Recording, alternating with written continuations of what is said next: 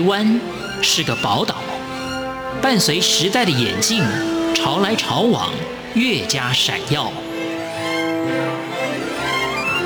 欢迎收听《潮台湾》，发现台湾的美好。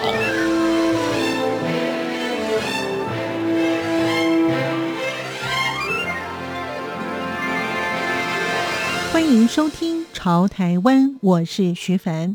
美丽不是一种姿态，而是一种状态。舞蹈不只是一种艺术，而是一种文化。希望有一天能够到大山大海的地方当终身志工，他就是我们今天节目中的主角孙梦平老师。欢迎收听。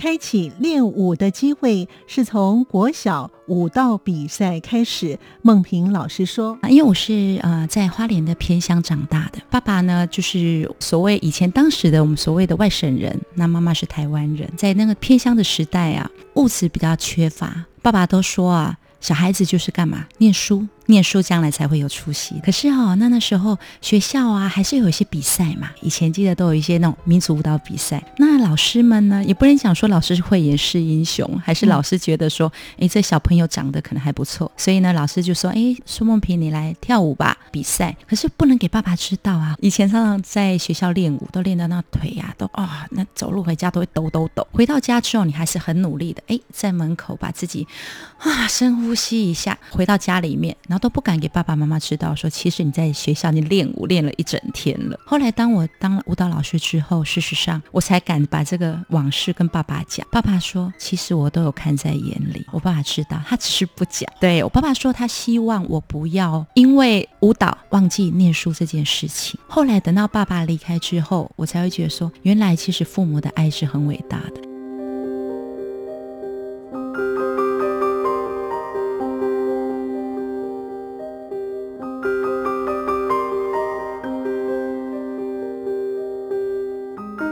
人生的际遇是无穷的变化与惊喜，在结了婚、有了孩子之后，才步上舞蹈之路。孟平老师说：“孙梦平，你可以来跳舞哈。那比赛那时候是为了比赛嘛？那一群小朋友二十几个、三十个开始跳，哎，好像似乎就有那么一点点。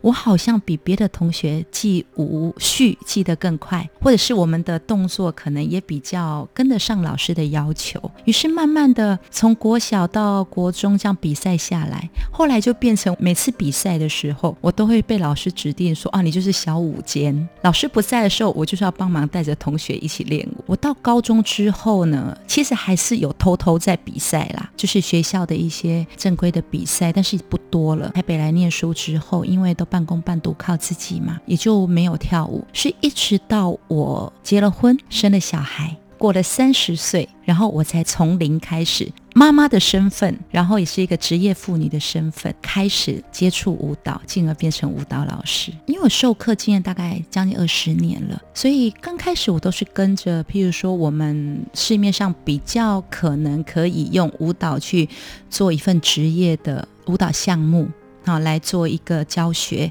可是现在呀、可能也开始慢慢的有一些人生历练跟一些舞蹈技巧，我反而更喜欢我们所谓的古典的舞蹈，中国古典舞的方面。目前台湾来说，讲说中的古典舞，大部分你就看到舞蹈系，譬如舞蹈系的呃学生他们在演出的一些，譬如说汉唐乐舞身段起来发展成的舞蹈。那目前来讲，我在教舞学的方面是以旗袍、水袖。然后呢，弓扇，然后从这方面呢去做一些身段的调整，可能对于文化上的一些接触。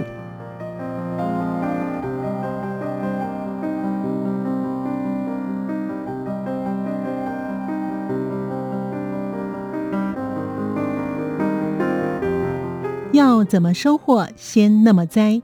天赋加上后天的努力，孟平老师的舞蹈优雅。他说：“其实印度舞到目前还是我授课最大宗。我跟印度结缘已经十多年了，也快二十年。当年大家对印度都还很陌生的时候，不像现在呀、啊，大家对印度的电影、印度的歌曲啊、哦、都很清楚。那我就到印度去学舞了。其实有个因缘啦，那那因缘就是我一个学生，因为他刚好那时候有在做印度的一些贸易。那有一次他会参加印度的婚礼，好，相信很多的听众。”大概就会从很多印度电影看了印度婚礼，非常华丽，非常开心，对，非常热闹。那说，哎，老师，你要不要跟我一起去？那那时候其实我在教学的部分是教我们所谓的中东肚皮舞为主。我就想说，哇，好像我很难想象的国度。那一次的音乐就跟着他一起去了。去了印度之后，我发现原来印度是一个非常有文化底蕴的一个国家。所以我回来之后，我就开始了我的印度舞学舞之旅。在早年，我大概一年会去两次。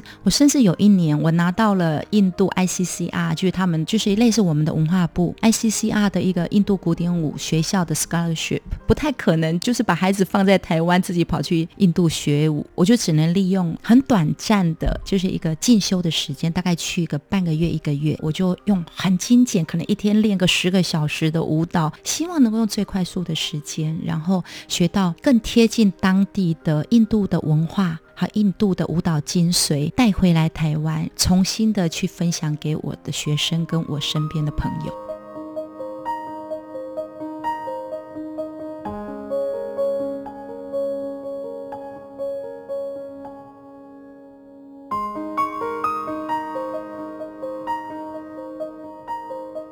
在教学的道路上，与学生亦师亦友的孟平老师，让他感动的事情不少。他说：“比较跟我比较熟的朋友们，哈，我的学生都知道，说其实我身体不好，从小身体就不好。那事实上呢，我们说先天不足吧。那后天，因为以我自己一个单亲妈妈要养育两个小孩来说，哈，事实上确实也有点后天失调啦，因为你需要有很多的经济压力在身上嘛。那个时间点，我发现啊，你在当老师的过程里面，或许你很真心的。”愿意为学生去带他们去认识另外一个他或许完全没有接触过的一个世界，不管是舞蹈也好，或者是对自己身体的健康更重视也好，或者是对于女性自信的一个开发也好。当你带给他们一个不一样的希望礼物之后，这些年来我自己每当自己进出医院动手术啦，啊，我自己也有一些心情的小郁闷需要被抒发的时候，这个时候。你的学生不再是你的学生，他们是你的朋友，是你的知己，甚至是你人生另一扇窗的导师。他们的一句话、一碗粥，或者是给你的一个温暖的抱抱，那都是一个你足以在你一个低潮的人生得以站起来往前走的一个助力。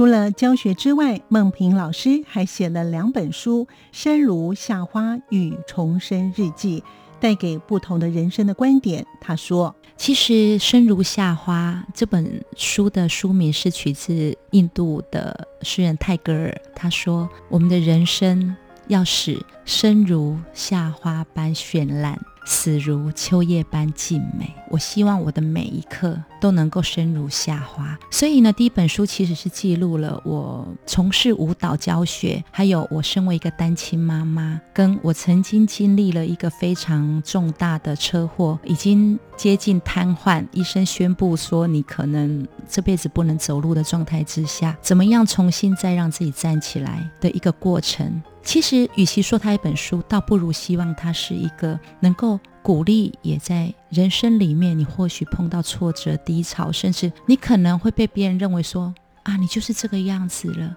你站不起来了。或许能够给大家一点点能够在黑暗中的一个亮光的光芒，我都做得到了，你怎么可能做不到？重新重生日记写的不是只有我自己。第二次的一个砍掉重练的过程，因为第二次的手术，颈椎手术，医生也说你站不起来了。而且在医生说这句话之前，我在手术室其实是一度失去了生命迹象。很多的学生问我说：“老师，那你有没有看到那道光？”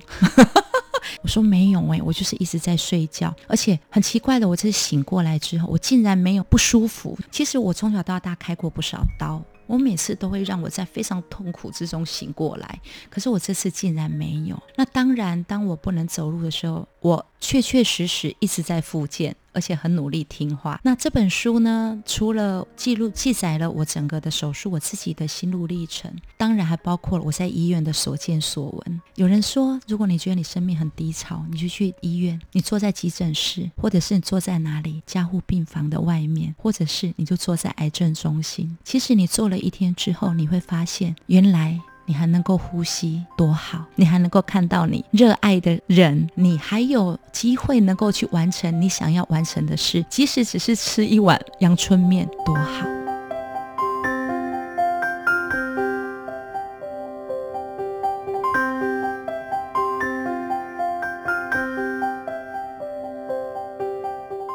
或许是因为孟平老师经历过病痛，所以在多处当了义工。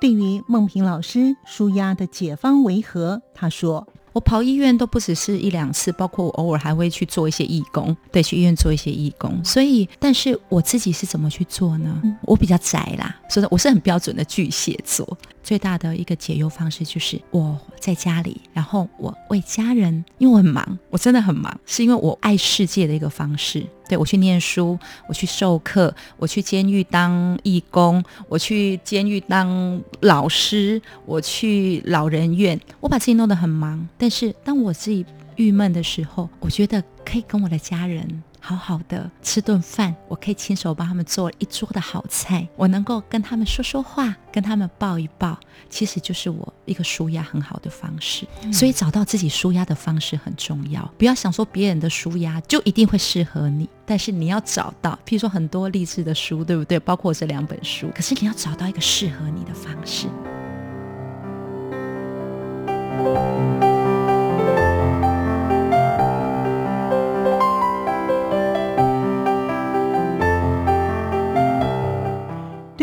想学舞蹈、给自己找借口的朋友们，孟平老师想对他们说：其实这是个好问题，好多人都这么问我，包括我出去演讲或者是来上课的学员，我都想跟他们说：你想太多了。不管你几岁，你要学舞蹈，其实舞蹈也好，什么都好，你有没有想过说，我们说千里之行，始于足下，有时候是你给给自己的框架太多了，不要怕。当你想学舞蹈、烹饪也好，对不对？或者是你想要出去走一走都好，不要怕说，我好像身体很僵硬啦，我的手脚不行啦，我好胖啦，或者是我家里好像好需要我，没有的，走出去。然后呢，你就找了一门课，你就报了吧。报了名之后，你去上课，上一堂课。如果你觉得那一个老师，嗯。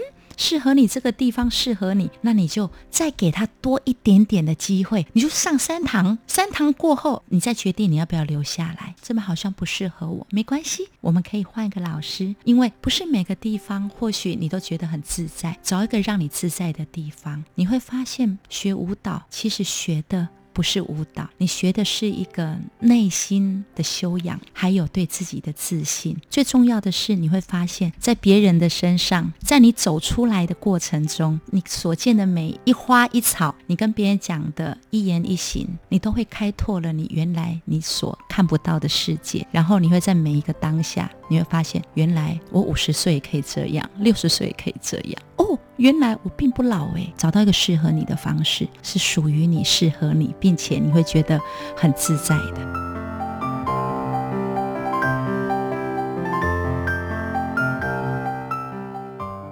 日后对自己的期许，从小的梦想不是赚大钱、过富裕的生活，而是付出关怀与爱。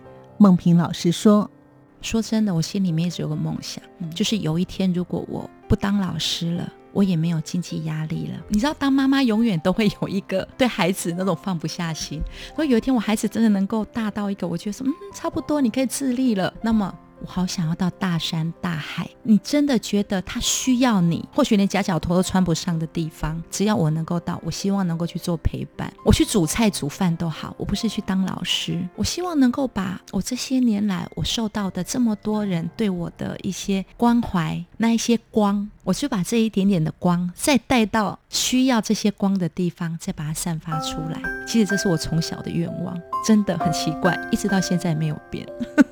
祝福梦萍老师，感谢您的收听，我们下次见。